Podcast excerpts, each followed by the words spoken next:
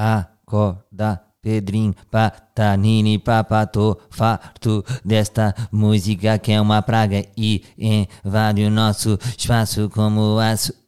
Epá, já não podemos com esta música, não é, meus livros? É que a gente já não pode com esta música. Mas ao mesmo tempo ela é catchy e fica, é venenosa. Porquê? Porque nos está a acordar. É quase como se nós fôssemos o Pedrinho. E é tipo, acorda, mano, estás a dormir ou quê? Aí, pois é, tenho que estar a dormir.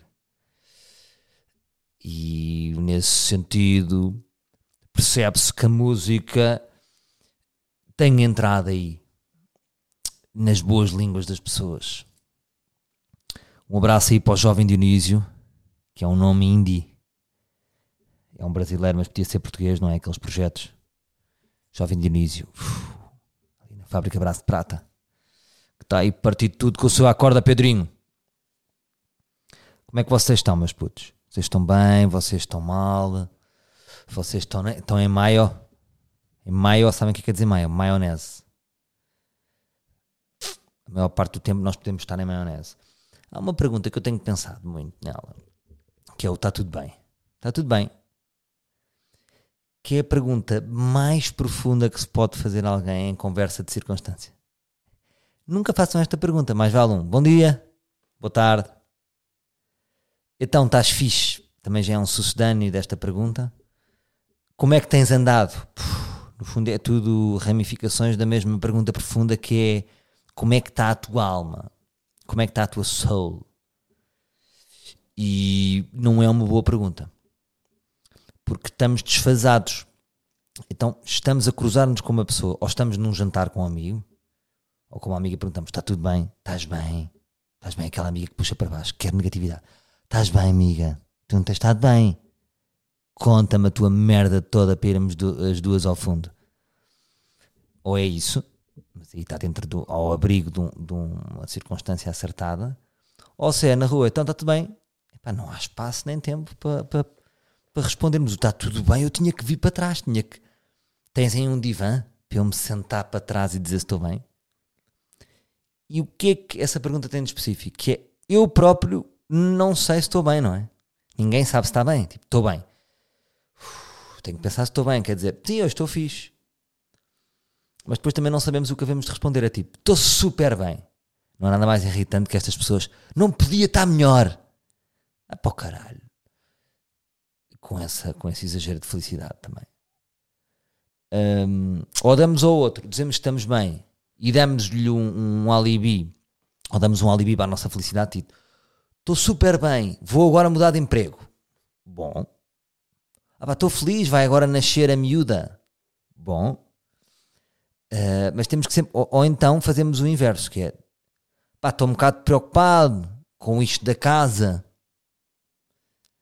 Um, também não, ou seja, não é legal uh, em termos de sociedade dizer que não só, está tudo bem. Não. Não estou bem. Eu não estou bem. Por acaso ia eu sei que estás a ir para o trabalho agora, mas podemos ir beber um café. podemos ir beber um café para eu desabafar.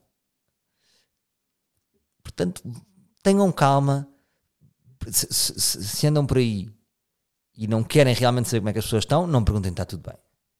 Digam coisas definitivas, não é? Tipo, bom dia. Então, estou aqui a estudar com vocês também. Então, um então é mais dúbio, não é? Então. E outra pessoa que pode dizer, está tudo bem? Ah, tu é que me está tudo bem, eu não te disse nada. Está a pensar aqui qual é que era a melhor coisa. Quando encontramos uma pessoa, hum, realmente não há, ou seja, não há nenhuma pergunta que, que seja adequada a, a, uma não conversa. Todas as perguntas puxam uma conversa profunda que nós, para a qual nós não temos tempo. Hum, há uma fixe, por acaso, que, que, é um bocado, que é ridícula, mas é fixe, que é, então, estás aqui? Melhor. Sim, estou aqui, pá, vim aqui às Amoreiras. Ah, eu também costumo vir aqui. Olha, ui, já fomos. É a conversa sobre Amoreiras. O estás aqui é bom. Então estás aqui. Eu bem me parecia que...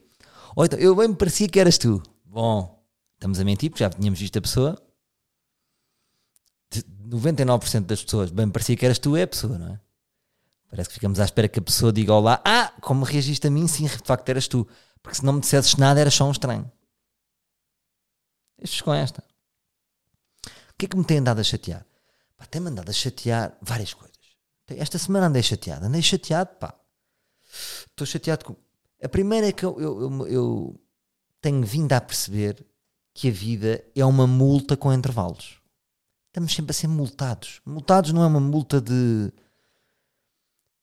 Uma multa da polícia, mas é como se fosse. É, ando na, na, na, na estrada, tenho que ir a 37 porque há um radar.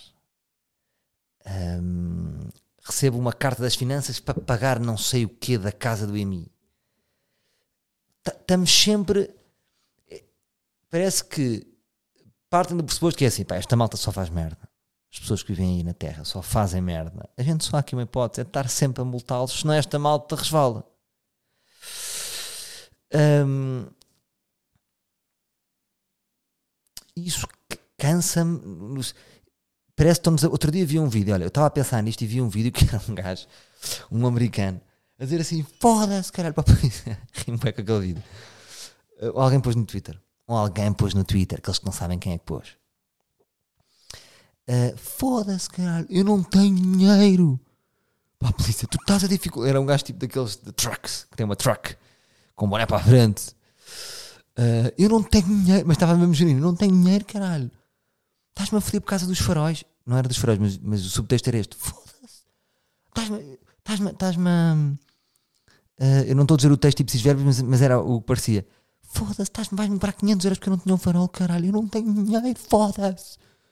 Tu estás a tornar a minha vida pior, caralho. E é isto, não é? Há, há, há pessoas que andam aí na luta, trabalham. Aquele homem devia ter acordado às 6 da manhã, foi pôr os filhos à escola, foi trabalhar, foi a, a carregar fardos de palha, estava a virar sete todo cansado. Se calhar ainda, ainda falou à avó que estava no hospital e nem reparou que estava com um farol que não, não, não estava ligado. Para-lhe a polícia a cumprir a sua função e aplica-lhe uma coima de 500. Não há. É como se como a sociedade depois está automatizada ou seja, a polícia está a cumprir os seus normas, é, vamos para a rua, quem tiver irregularidade, pum. Pronto, é um jogo aqui um bocado de roleta russa. Mas não há o, o, o bom senso, que é uma coisa que me cansa. Um, mesmo às vezes em restaurantes, vamos a restaurantes e, e, e é aquelas coisas tipo: dá para pedir a, a pizza sem cogumelos? Não, não dá pessoa automatizada à nossa frente, é, é, porque o chefe disse: pá, não dá para trocar pizzas, as pizzas são como são, não sei o quê. Não...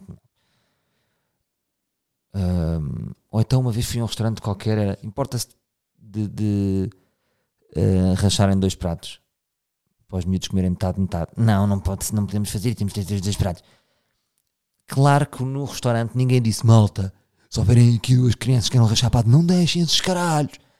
Não foi uma norma que foi passada mas a pessoa tinha acabado de chegar e não, não há um encaixe de bom senso. Devia haver na lei o bom senso.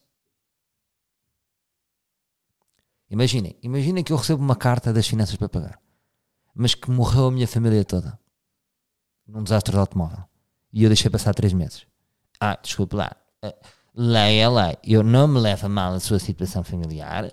Uh, sei que a sua família foi toda uh, toda apanhada por um caminhão de tiro. Agora, regras são regras. O senhor passou aqui 14 dias que não pagou o IMI. Ou seja, nós não podemos meter a carta bom senso. Olha, carta situação. Isso é um bocado cansativo porque, porque estamos a lutar com robôs. É um robô que nos quer um, matar é? e, não, e, não, e, o robô não é por mal, mas é que, é que foi montado dessa maneira. Pronto. Isto chateou. Agora, se tiver alguma multa específica, não, mas é a sensação da multa. A sensação que, que eu posso ser castigado com fogo e moradas fiscais e tenho que mudar e depois se não mudar, não sei. Ai, nem sei o que estou a dizer. Depois, o que, o que é que me o que é que me chateou esta semana? Epá, cheguei aqui a um Everest de de, de de perceber que eu sou, que cheguei, não é nada, que cheguei ao Everest de, de, de, de uma conclusão. Olha que bela frase. cheguei ao Everest a uma conclusão. É pá, dei-vos esta frase assim, saiu-me assim, migas. O que é que quer dizer cheguei ao Everest? É que, é que fui pensando, fui pensando e cheguei ao cume da conclusão. Porque para chegar à conclusão é preciso subir ao cume da sua conclusão. Que é, eu maioritariamente sou um conciliador. É isso que eu faço. Ali 20, 30% artista, 70, 80 conciliador. Em todas as áreas da minha vida eu tenho que estar a fazer pontos entre as pessoas para comunicar. É nos projetos profissionais. Este para falar com aquele, para falar com aquele, e para dizer aquele, e para dizer aquele, e para dizer aquele, e para dizer aquele. Chega a casa, com o arquiteto, com o fiscal, com, com o empreiteiro. E o que é que eu concluo? Eu tenho um imaginário da excelência que tem a ver com a antecipação. Se vocês repararem, as, quanto mais rápida forem as pessoas, quanto mais se anteciparem, melhor elas são na sua profissão. Vários exemplos. Futebol. O jogador que chega mais rápido ao lance é o melhor. Chega mais rápido, marcou o gol. Central chegou mais rápido, cortou a bola. O trinco que se antecipa mais é o que tira mais bolas. São os melhores jogadores.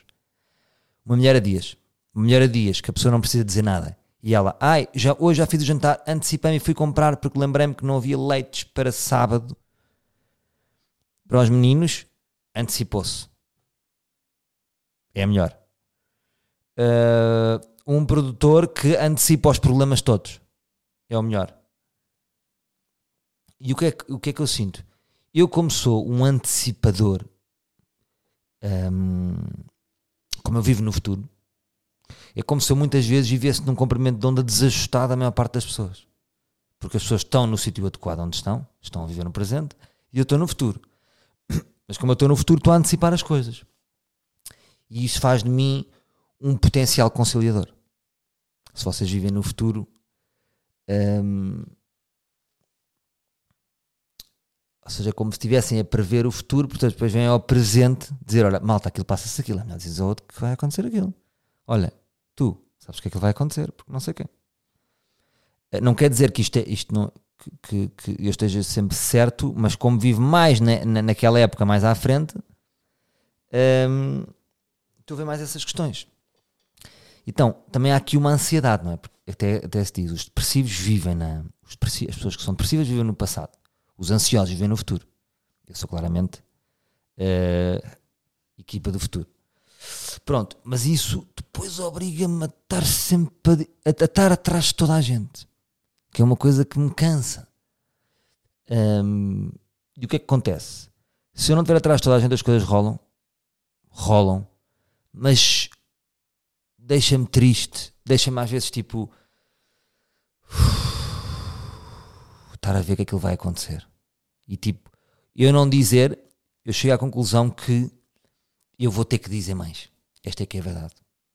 Eu tenho andado muito tempo na minha vida a conciliar, mas às vezes concilio-me a mim próprio e não digo tantas coisas que é para não chatear. E um bocado como é tipo, ah, eu sou maluquinho, eu já vi isto, mas, isto é coisas da minha cabeça, não vale a pena dizer. É pá, mas não, vou ter que dizer mais.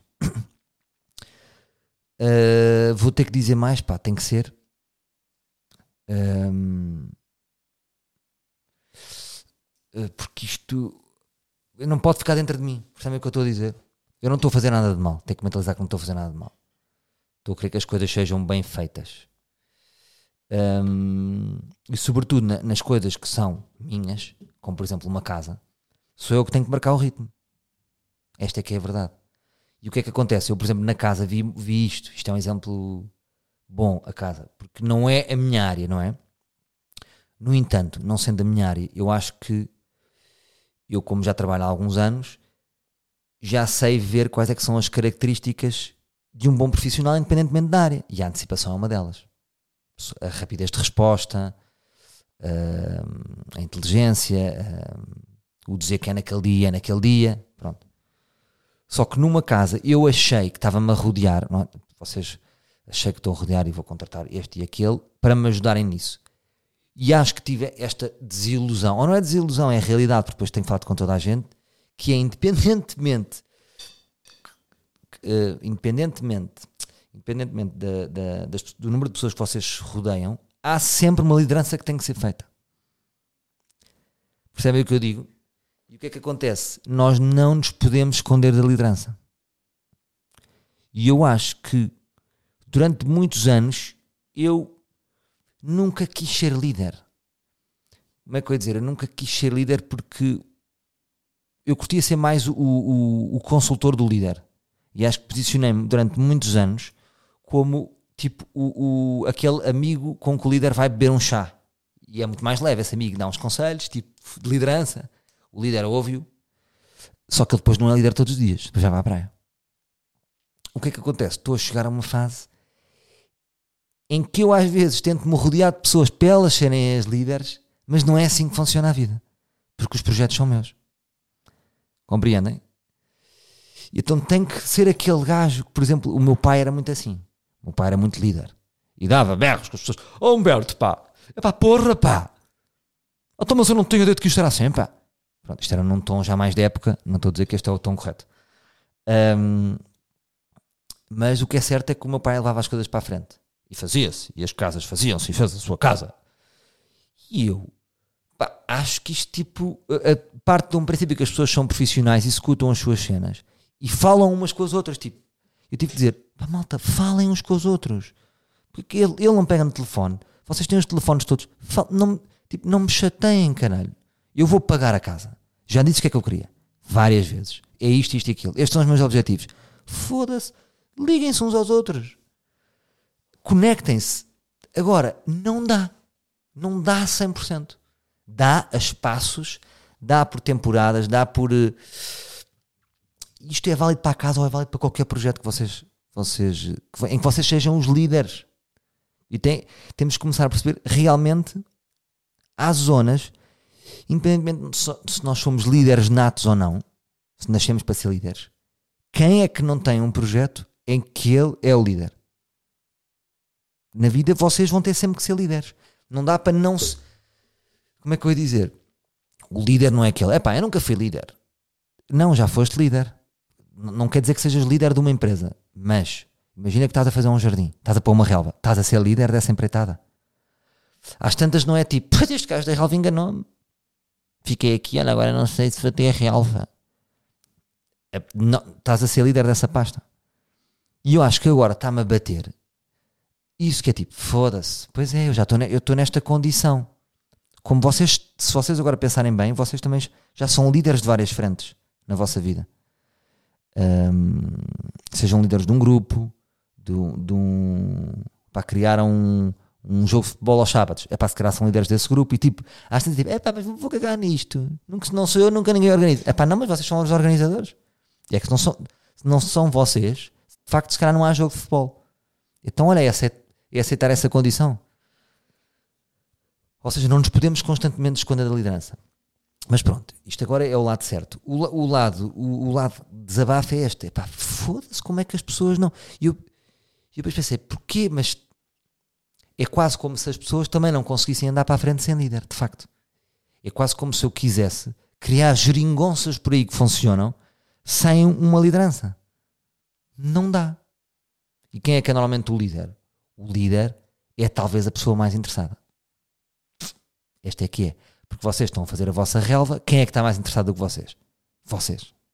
O gajo da relva pode ter um interesse. Porque depois vai, vão ter novos clientes, vocês vão dizer aos amigos dele, ele vai, vai meter a relva. Mas ninguém está mais interessado do que vocês. Hum, e o que é que eu achei? Achei que com entusiasmo porque eu vejo os projetos como de todos, não é? Vejo que, por exemplo, o meu arquiteto é muito competente, por exemplo. Uh, e eu acho que nós estamos em linha nisso, não é? Ou seja, ele sente que a casa também é dele. E isso é bom. Um, percebem o que eu digo? Os projetos na minha cabeça são de todos. Mas há qualquer coisa aqui que se vai perdendo, mesmo que, que se passe isso, parece que não, não é? Uh, e sobretudo porque depois é, é, tudo, é sempre importante o financeiro. Isto é muito giro. Tipo, bora fazer uma curta-metragem. Ninguém recebe. Projeto é de todos. Pode-se ir diluindo. A pessoa, tipo, se não está a receber, olha, depois tem uma desculpa, depois vai, depois não vai, depois não vai. Agora, bem pagas as pessoas. Por isso é que, quando as pessoas são bem pagas, isto são lembretes. está a compensar para a pessoa. Percebem o que eu digo? A pessoa também cumpre a, a, a sua parte da geringonça de liderança porque está a ser lembrada do quão é importante. Está a ser valorizada. Isso também é importante. Valorizar.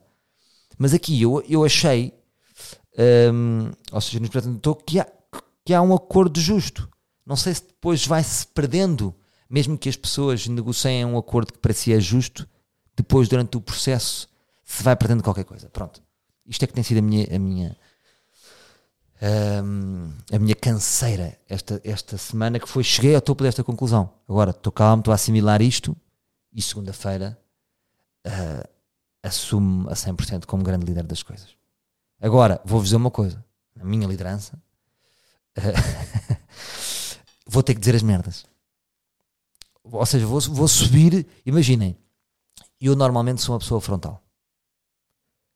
Qual é o meu grande truque? O humor. Sempre disse através do humor. Através do humor eu consigo dizer tudo. Só que às vezes nem dá. -se... Quando são coisas mais a sério, como é que eu ia dizer? Não é num grupo de amigos a dizer ao outro que o outro é X e o outro é Y e a gente vai brincando. Tem que ser cara a cara. O cara a cara resulta muito bem. Então eu vou ter que crescer 33% na minha frontalidade, que é, é muito. Se calhar vamos começar com metade. Está bem? Ia começar com 17. 16,5.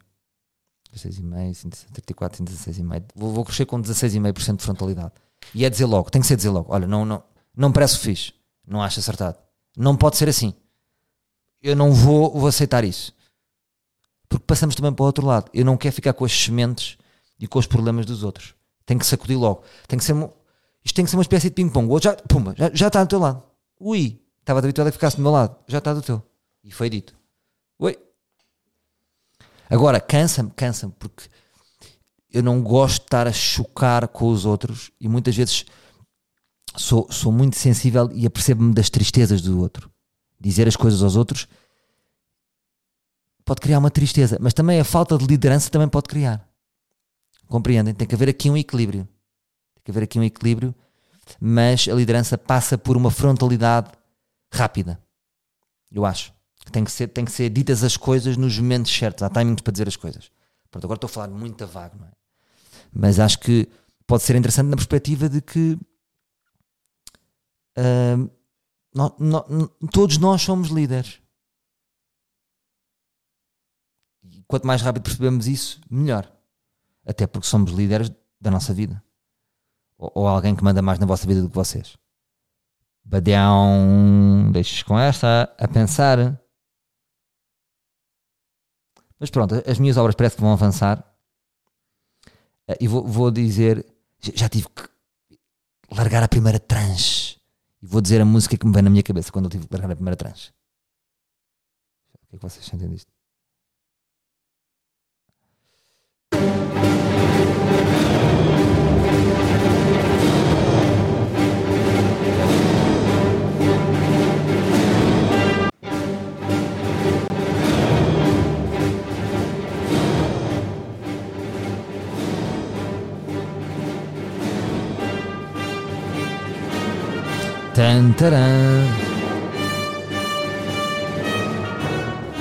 Foi isto que eu senti. É uma nuvem negra, ou seja, a primeira trancha é a primeira nuvem negra que está a chegar, que é a nuvem financeira de fazer uma casa. E foi este o som que eu, que eu pensei. Mas depois, para me descansar, pensei também: o dinheiro é todo digital. Estar no banco ou não estar no banco, onde é que ele está? Está no ar, está nesta nuvem. Então a nuvem fica de repente criei estas nuvens, mas nu são nuvens brancas. São nuvens brancas que eu estou a sentir. Mas olhem, a boa notícia disto tudo, estão a ver? Este, há este desgaste, mas vai para a frente. Tive que fazer aqui. É pá, bora. Estávamos aqui muito tempo a perder tempo com pinteiros, se era, se era aquele chãozinho, um, se era aquele ar-condicionado. Epá, vamos fechar um valor e depois vai-se vendo aqui numa base de confiança. É preciso haver risco. Uma empreiteira no qual eu confio, espero daqui a um ano estar-vos a dizer isto, mas acho que sim. E tem que haver aqui uma decisão. Não dá para fazer um Excel. É para dar. Mas isso é, é, é, um processo chatinho e que nos dias de hoje temos que atacar. Sei lá daqui a 15 dias como é que é a vida. Agora é que é. Tem que fechar preço. Estas, estas linguagens das obras que é vamos fechar preço. Porque daqui a 15 dias pode aumentar as tintas. Pode, então, É fechar na base da confiança, depois mais para a esquerda ou mais para a direita acertamos. Já está escolhido o chão. Já estão escolhidas as janelas. Já são os três andares. Já onde é é o ar-condicionado. Epá, já está tudo definido. Portanto, depois se é mais para a esquerda, mais para a direita, é para bora atacar e bora avançar. Mas eu achei que isto se ia resolver. Percebes? Não. Se não sou eu a fazer. Mas pronto. Para vocês ficar é óbvio lá que este texto tens a fazer. Para terminar, tenho aqui, tenho, para terminar, sim, tenho aqui duas reflexões. Que é tudo o que é radical é fraco. Se vocês repararem bem, imaginem uma pessoa que deixou de fumar. Uma pessoa que deixou de fumar não pode fumar mais. Porquê? Se ela fumar um cigarrinho, resvala.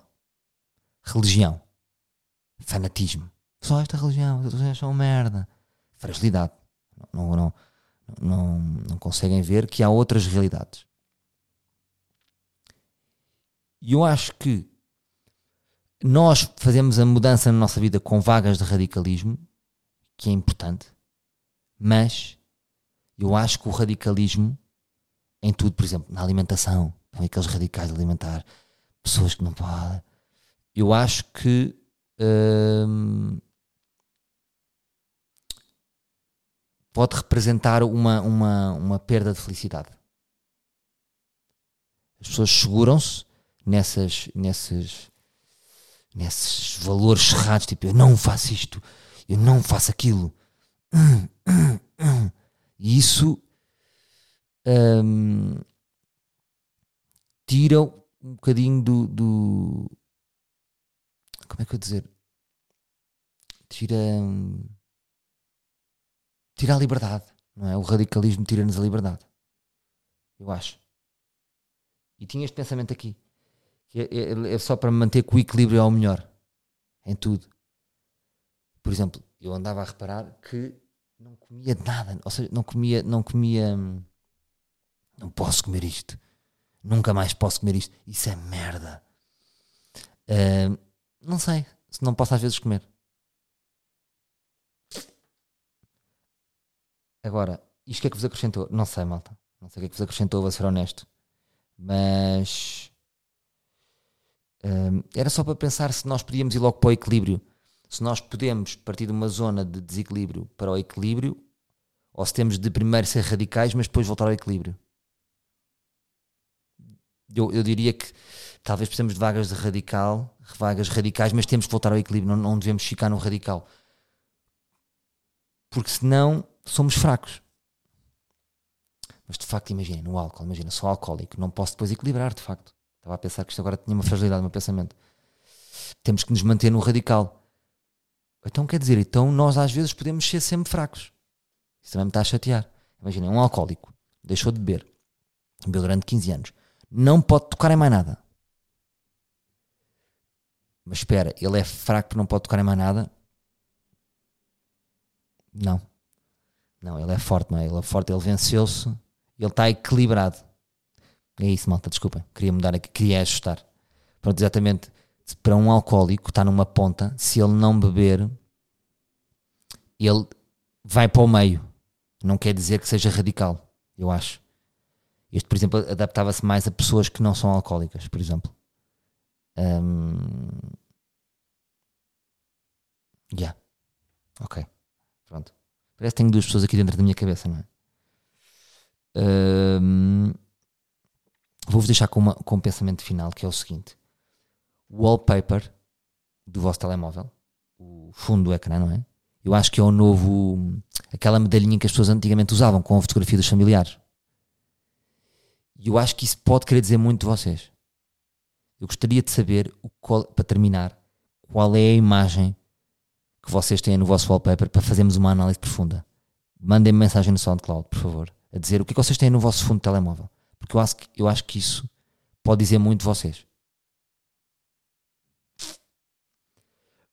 Tem a mãe, tem a mulher, só tem os filhos e não tem a mulher, tem o Sporting só.